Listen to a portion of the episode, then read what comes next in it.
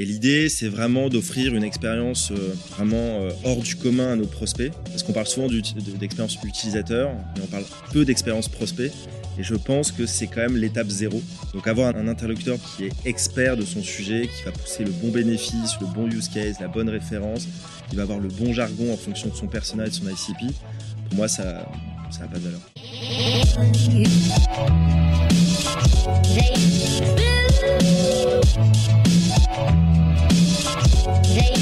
Bienvenue sur le podcast de We Are Sales by DCS. Je suis Corentine, cofondatrice de Dreamcatcher Sales, l'agence de recrutement et de consultants experte en business développement. Nous partons ensemble à la rencontre de personnalités inspirantes de la vente, entrepreneurs, directeurs commerciaux et bizdev. Nous vous partageons leur histoire et tips pour mieux explorer cet écosystème et vous rappeler que nous faisons un des plus beaux métiers du monde, celui de remettre l'humain au cœur des affaires. Aujourd'hui, nous recevons Romain, Sales Director de YouSign. Bonjour Romain. Bonjour Corentine. Romain, euh, est-ce que tu peux nous rappeler qui est YouSign en fait? C'est une belle histoire française, mais j'aimerais bien avec tes mots à toi que tu nous dises exactement qu'est-ce que tu vends, à qui? Ok. Quel est ton écosystème? Euh, YouSign, c'est une solution de signature électronique française, normande, si on est très précis, et c'est euh, relativement rare pour être souligné. Et euh, notre ambition, c'est vraiment de réinventer l'expérience autour de la signature électronique, de devenir un leader européen d'ici 5 ans. Formidable. Donc, euh, leader européen, je crois même sur les cibles SMB. Voilà, nous, notre cœur de marché, c'est vraiment le, mid-market, donc SMB, Small and Middle Business. Euh, pourquoi? On y reviendra certainement en détail durant notre conversation. Mais il y a un énorme marché à creuser, surtout avec la conjoncture actuelle. Ok. Est-ce que vous avez un positionnement concurrentiel très clair? Bah, en fait, euh, si on rentre dans le détail tout de suite, euh, on va se rendre compte qu'il y a beaucoup d'acteurs sur le marché de la signature électronique, mais il y a très peu de très très bons acteurs. Il y en a un pour ne pas le nommer, c'est DocuSign, qui est très fort, qui est euh, massivement implanté sur toutes les zones géographiques, qui a une solution qui est ultra fonctionnelle, relativement puissante, mais qui est assez lourde, assez brute. Et donc, pour la cible SMB, c'est souvent très complexe à installer, à mettre en place. Et donc, nous, notre postulat, c'est de se dire qu'on prend totalement le contre-pied et qu'on mise sur l'ultra simplicité. D'accord. Alors, du coup, quel est ton client idéal? Alors, nous, notre client idéal, c'est toutes les entreprises de taille intermédiaire, euh, ce qui ne veut pas dire qu'on ne va pas du tout répondre à des euh, demandes sur des clients euh, de structures plus importantes. On va avoir principalement des entreprises dans le secteur de l'assurance, des mutuelles, de la finance, de la banque, mais c'est très, très global. Aujourd'hui, la signature électronique, comme on peut l'imaginer, ça s'adresse à tout le monde. Donc, on peut cibler tout type d'entreprise parce que les usages sont multiples. Effectivement, donc ça peut être des contrats RH, des contrats euh, commerciaux, des euh, et du coup tu dois mettre qui autour de la table pour que tu puisses closer? Alors nous, nos interlocuteurs principaux, ça va être la DSI. Pourquoi? Parce qu'il y a un moment donné euh, dans le funnel où on va forcément parler intégration, intégration technique, notamment lorsqu'il est question d'intégration de notre API. mais pour autant, c'est pas uniquement notre, notre persona type. On va très bien aussi bien avoir des euh, directions générales, des directions commerciales, notamment pour équiper, équiper des départements commerciaux avec notre connecteur Salesforce par exemple. Ok. Et il y a des spécificités alors dans, cette, dans ce cycle de vente ou euh, des difficultés euh, particulières rencontrées?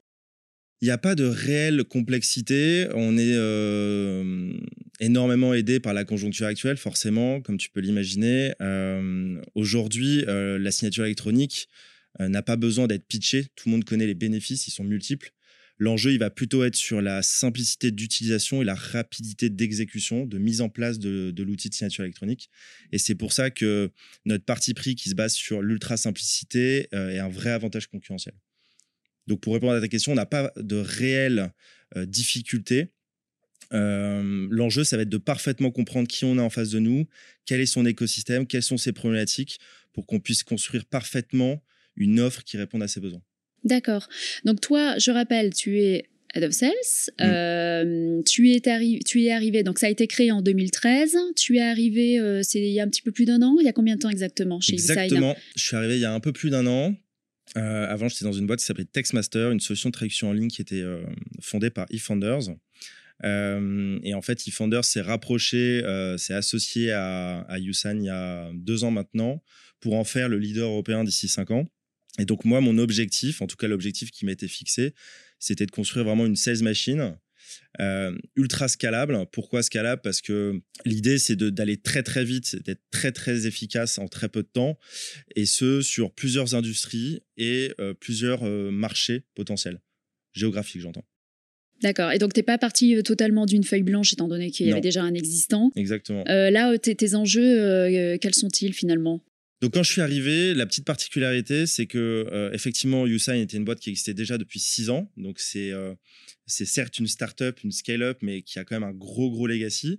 Euh, donc il faut il faut le le prendre à bras le corps dès qu'on arrive. On peut pas le mettre sous le tapis.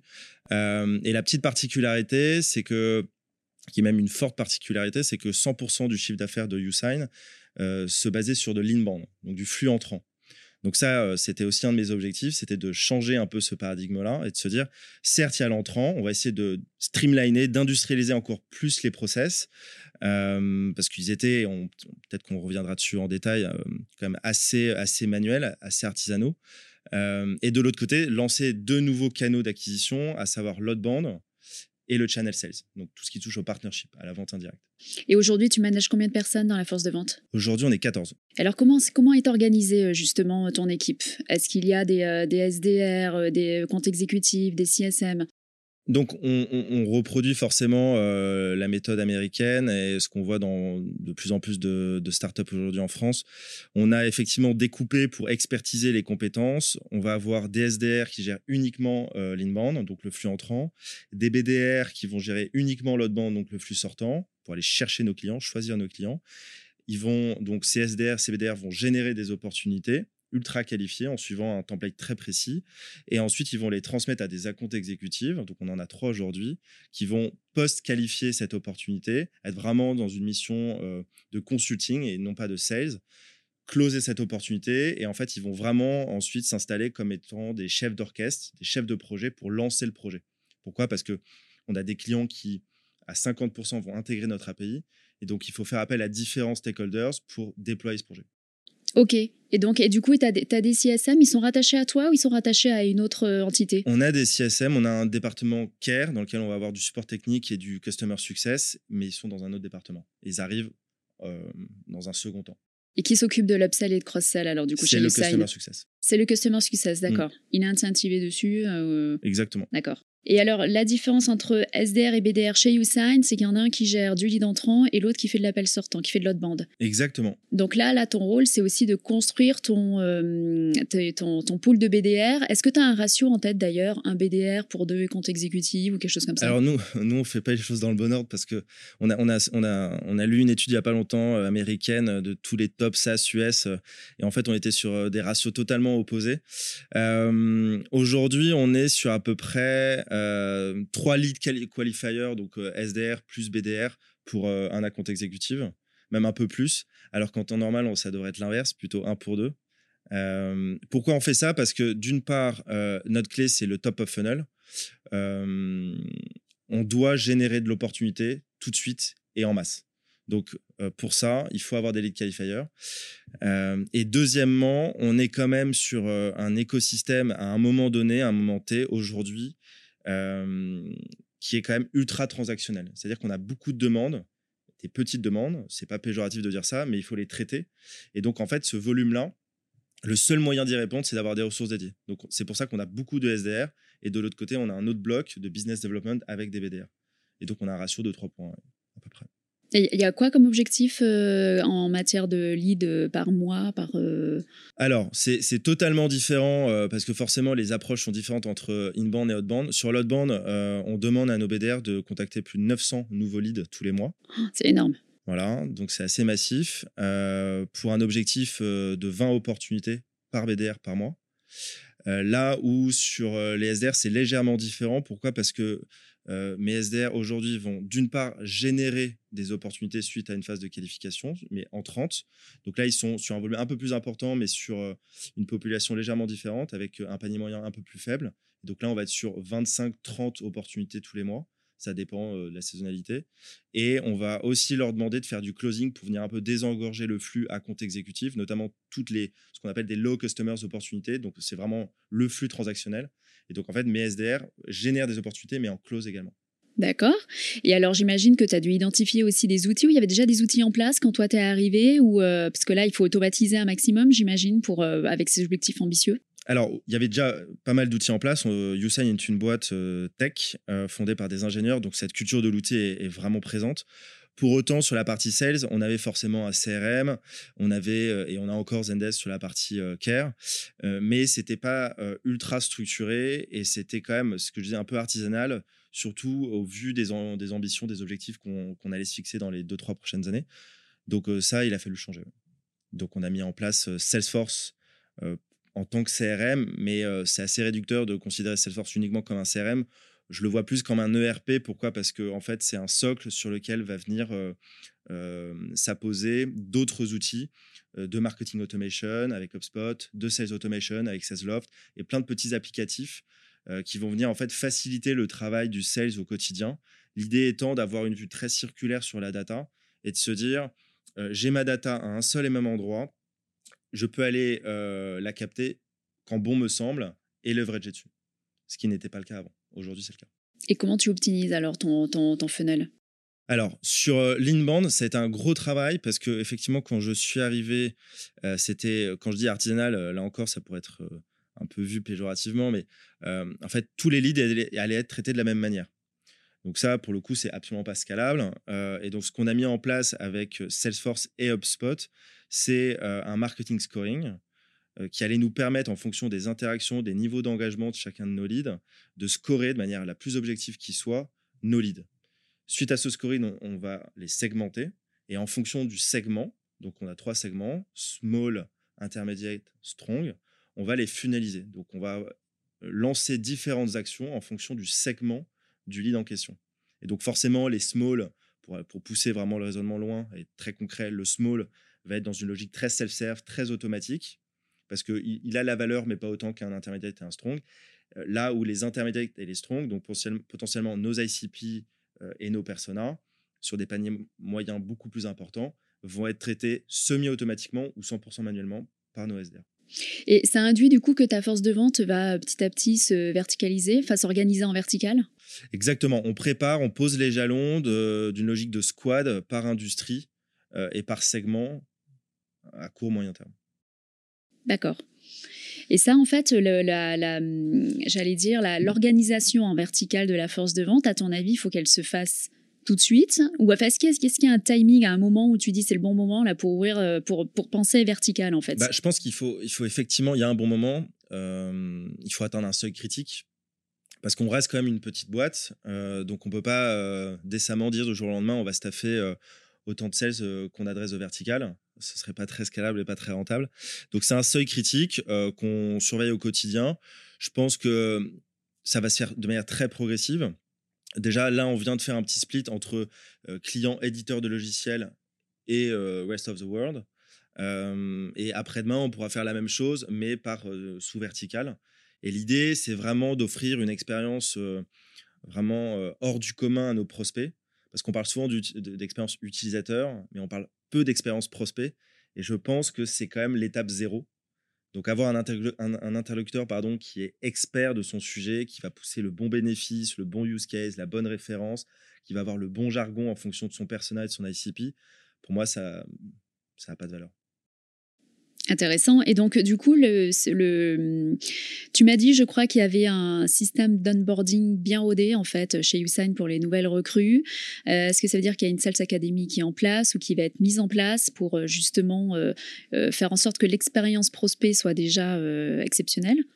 Alors, la Sales Academy, c'est un grand mot. je ne pense pas qu'on est encore au, niveau de d'une 16 Academy. Euh, pour autant, on a énormément travaillé pour construire un programme d'onboarding sur un mois, euh, durant lequel, en fait, euh, chaque jour va être ultra rythmé. Et l'idée, c'est qu'il y a un ramp-up très progressif qui, progressif qui se fasse avec, en première partie, de l'ultra théorique. On donne toutes les billes. c'est un peu une caisse à outils, tous les outils nécessaires aux sales au sens large du terme pour qu'ils puissent travailler demain. Et plus on avance dans son programme d'onboarding, plus on va aller sur de la pratique avec des mises en situation, des mock-up calls, de l'écoute active, etc. Et qui s'occupe de ça aujourd'hui?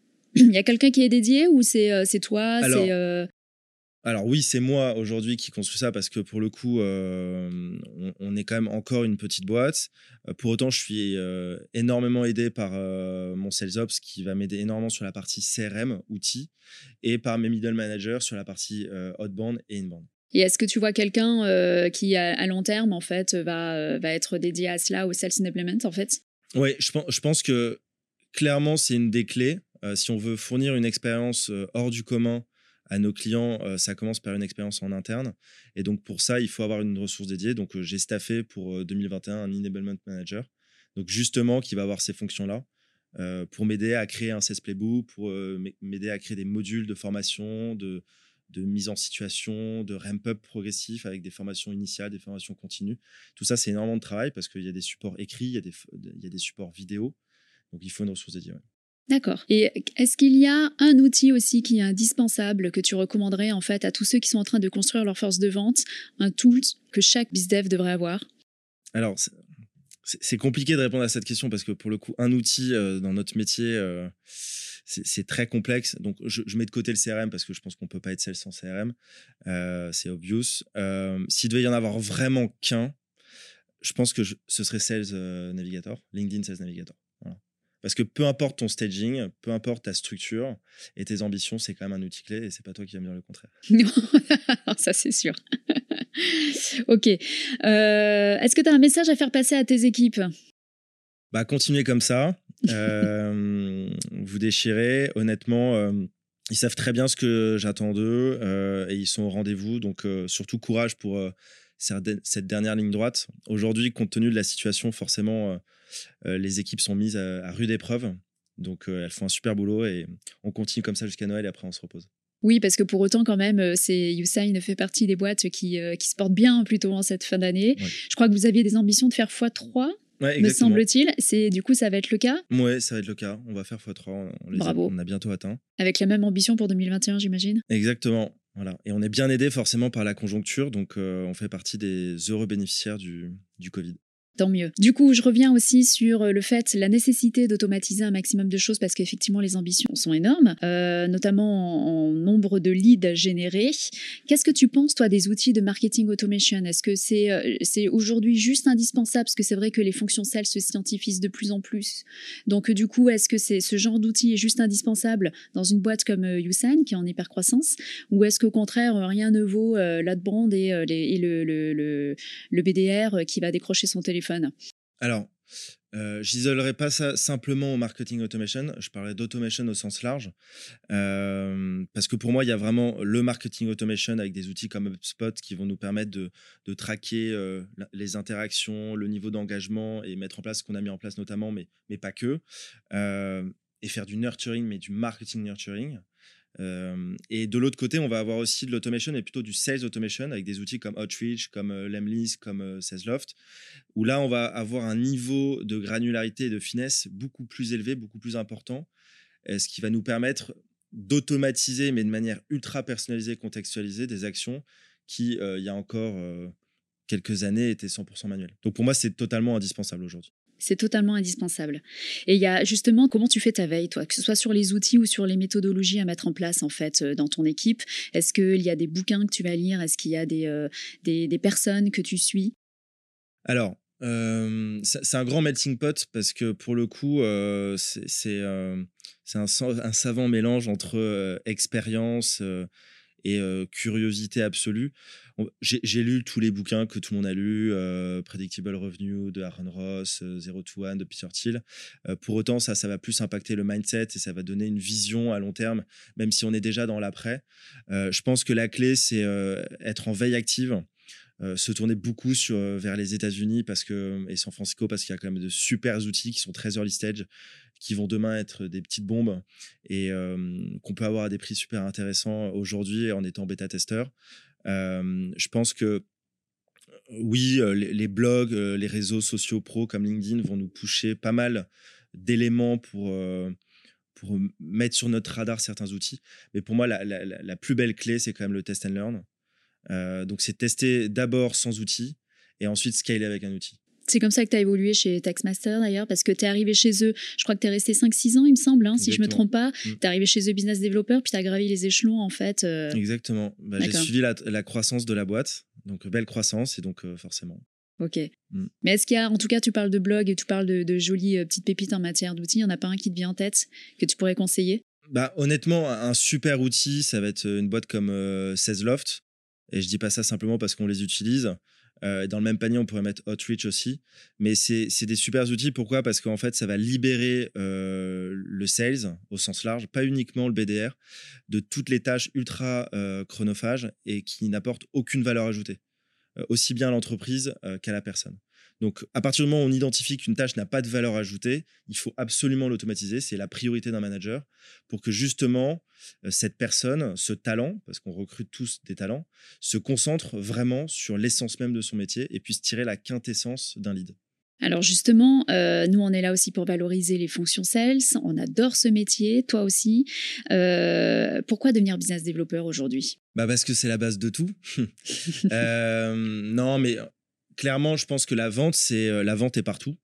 Euh, je pense qu'elle a souvent été un peu mal perçue euh, grâce aux startups et à l'écosystème qui web, startup, tech. je pense que le, le, regard est légèrement différent. Il y a un petit renouveau sur ces métiers-là, donc ça c'est top. Parce que moi, personnellement, quand j'ai commencé, on n'avait pas du tout ce regard-là sur le métier de vendeur. C'était l'image du euh, Jean-Claude Convenant euh, qui, tapait dans le, dans le dos, en fait, juste. Euh, C'est ça, avec la gouaille facile. je pense qu'aujourd'hui, le métier de vendeur a totalement changé et on n'en est qu'au début. On n'est plus tant dans de la vente, mais plus dans, dans du consulting, dans du conseil. Et donc, il faut parfaitement comprendre qui on a en face de soi, donc, en tant que personne, en tant qu'organisation. vraiment se positionner en tant que consultant, essayer de comprendre quels sont ses enjeux à court, moyen, long terme et comment on va pouvoir l'aider. Rien qu'avec ce, paradigme-là, on fait la différence par rapport à des vrais vendeurs. Euh, donc, encore une fois, je n'ai rien contre des vrais vendeurs, mais dans notre métier, c'est très important, vu les impacts que, que, vont avoir l'arrivée d'une solution de signature électronique, de comprendre vraiment comment, en fait, va pouvoir s'interfacer notre solution avec les besoins humains de notre client. Indispensable. C'est ce que l'on prône, le consultative selling en vente complexe et, euh, et en B2B. Tu étais sur des cycles de vente de quel ordre? Chez YouSign? Alors, c'est en train de totalement changer parce que forcément, euh, quand je suis arrivé, on faisait que de l'inbound, donc c'était du flux très transactionnel. On le fait toujours, mais c'est des cycles relativement courts euh, qui sont de l'ordre de moins de trois mois euh, et qui peuvent aller même jusqu'à six jours. Donc, c'est quand même très très court. Et de l'autre côté, forcément, quand on lance l'outbound, qu'on va choisir nos clients, c'est des clients qui sont forcément un peu plus importants, avec des paniers moyens un peu plus élevés. Forcément, on est sur des cycles de closing un peu plus longs, des cycles de vente un peu plus longs on va être de l'ordre de 12 à 18 mois. Donc ça peut être très long. Ah oui, sur un, MRR qui est de moyen, qui est de quel ordre? Alors là encore, il faut faire attention, il faut le relativiser parce qu'on va avoir le MRR moyen sur nos, nos, clients vraiment très transactionnels qui va être de l'ordre de 150 euros, entre 130 et 150 euros de MRR. Euh, là où on va être plus aux alentours de 1000 euros de MRR sur nos clients un peu plus importants. D'accord. Alors du coup, les soft skills qui te semblent indispensables aujourd'hui pour être euh, sales dans le sens large, que l'on soit SDR, BDR ou compte exécutif d'ailleurs? Bah, Aujourd'hui, clairement, il faut une aisance relationnelle euh, hors du commun. Euh, il faut pas avoir peur. Alors ça, euh, ce serait presque un, autre conseil à donner aux sales, c'est bien gérer sa peur, parce qu'au final, on a, on a souvent peur, mais pas que quand on est sales. avoir une empathie assez forte, pour justement euh, faire ce qu'on disait tout à l'heure, se mettre à la place du client au maximum et essayer de comprendre vraiment quels sont ses enjeux pour pouvoir, in fine, y répondre de la meilleure des manières. Ok. Est-ce qu'il y a une anecdote, toi, qui t'a marqué durant ta carrière? Alors oui, j'en ai une qui m'a marqué, c'est amusant, j'en parlais il y, a, deux jours avec mes, avec mes équipes. Euh, en fait, j'arrête pas de dire à mes équipes, euh, méfiez-vous de votre intuition, méfiez-vous de vos a priori. Pour moi, c'est vraiment le plus gros risque dans notre métier surtout quand on arrive un peu en zone de confort. Euh, c'est dans ces moments-là souvent qu'on fait des petites bêtises et que notre intuition, nos a priori nous, nous mènent dans le mur. Et pour rebondir là-dessus, c'est en fait ça me fait sourire parce que quand j'ai commencé ma carrière, enfin ma carrière, j'étais vraiment, j'avais 18 ans, première année d'école de commerce, j'ai fait un stage dans un club de foot euh, et je vendais des produits VIP, des loges. Euh, donc ça se passait plutôt bien. Et j'étais le seul stagiaire. Et au bout de, deux mois, j'ai un autre stagiaire qui est, venu me rejoindre. et qui entre nous, hein, encore une fois, c'est, je, suis totalement transparent. À l'époque, du haut de mes 18 ans, très sûr de ma force, m'impressionnait pas trop. Voilà, ce, nouveau stagiaire m'impressionnait pas trop. Et un jour, on a organisé un petit déjeuner d'entreprise avec des prospects, des clients. On avait fait venir des joueurs de foot. Voilà, on avait fait les choses bien. L'idée, c'était forcément de générer du revenu supplémentaire. Et donc moi, encore une fois, très naïf et plein d'a priori, je me dirige uniquement vers ben, les, prospects qui avaient l'air d'avoir du pouvoir d'achat. Donc les quinquagénaires en costume. Et de l'autre côté, je tourne la tête et je vois ce nouveau stagiaire qui m'impressionnait pas énormément, qui se dirige vers un vieux monsieur avec son, ce qui semblait être son petit-fils. Et là, je me dis dans ma tête, il a rien compris, je vais, le bouffer. Vraiment, hein, je, suis honnête. Euh, et ben à la fin de la journée, il y en avait un qui avait signé un deal. Bah, c'était ce C'était pas toi. Donc, pour te dire, ça m'a marqué. Et euh, depuis ce jour-là, je me fie vraiment de mon intuition parce qu'en fait, ça peut que nous faire perdre. Alors, les, euh, vous ne me voyez pas parce que les podcasts ne sont pas encore filmés, mais j'ai un sourire jusqu'aux euh, jusqu'aux oreilles, tout simplement parce que c'est ce que je répète en longueur de temps aussi en interne chez Dreamcatcher Sales, ne jamais présumer de rien et se délester de tous ces préjugés, justement. Exactement. Il vaut mieux vérifier toujours les, les informations plutôt que de penser à la place des autres et surtout penser à la place de nos prospects. Le meilleur conseil que l'on t'ait donné finalement, le meilleur conseil sales que l'on t'ait donné à toi, alors, je n'ai pas eu la chance d'avoir euh, un conseil vraiment euh, qui m'ait marqué. Euh, en revanche, ça fait presque dix ans que je fais ce métier et s'il devait vraiment y avoir un conseil que je m'efforcerais d'appliquer en permanence, c'est surtout de, en plus de ce que j'ai déjà dit, c'est-à-dire se méfier de ses a priori, de ses intuitions, surtout toujours penser à bien préparer ses échanges souvent, quand on est tête dans le guidon, et je pense que tout le monde se reconnaîtra dans ce que je vais dire, on oublie de préparer. C'est bête, mais euh, c'est la première clé. Et encore une fois, comme euh, une mauvaise intuition, c'est ce qui peut nous faire prendre un mur. Donc il faut faire très attention, bien préparer en permanence. Donc c'est aussi le meilleur conseil que toi tu donnes, en tout cas, aux équipes. C'est noté pour tout le monde. Et qui devrions-nous interviewer après toi? Je pense qu'une personne comme Thibault Lougnon, qui est mon ancien CEO de chez Textmaster euh, et ancien CEO de Cézanne, euh, serait une personne passionnante à interviewer. Bah alors avec grand plaisir. Il sera le bienvenu dans nos locaux. Merci à toi Romain d'avoir partagé tes, euh, tes, ton, ta vision en fait sur les fonctions sales, euh, d'avoir été totalement transparent aussi sur les enjeux qui étaient les tiens chez Usign. C'est euh, passionnant. J'imagine que du coup tu vas recruter en 2021 pour ta force de vente. Exactement. Et donc ça va intéresser beaucoup de nos auditeurs qui, euh, qui vont venir toquer à la porte. Et en tout cas, euh, bah, tu reviens quand tu veux. tu es chez toi ici. Ben, merci beaucoup. Merci Et surtout, n'hésitez pas à postuler. On recrute plus d'une quinzaine de personnes en 2021, donc euh, vous serez les bienvenus. Oh, je suis sûre que ce sera noté par pas mal de monde. Au revoir, merci. Merci, Cordy.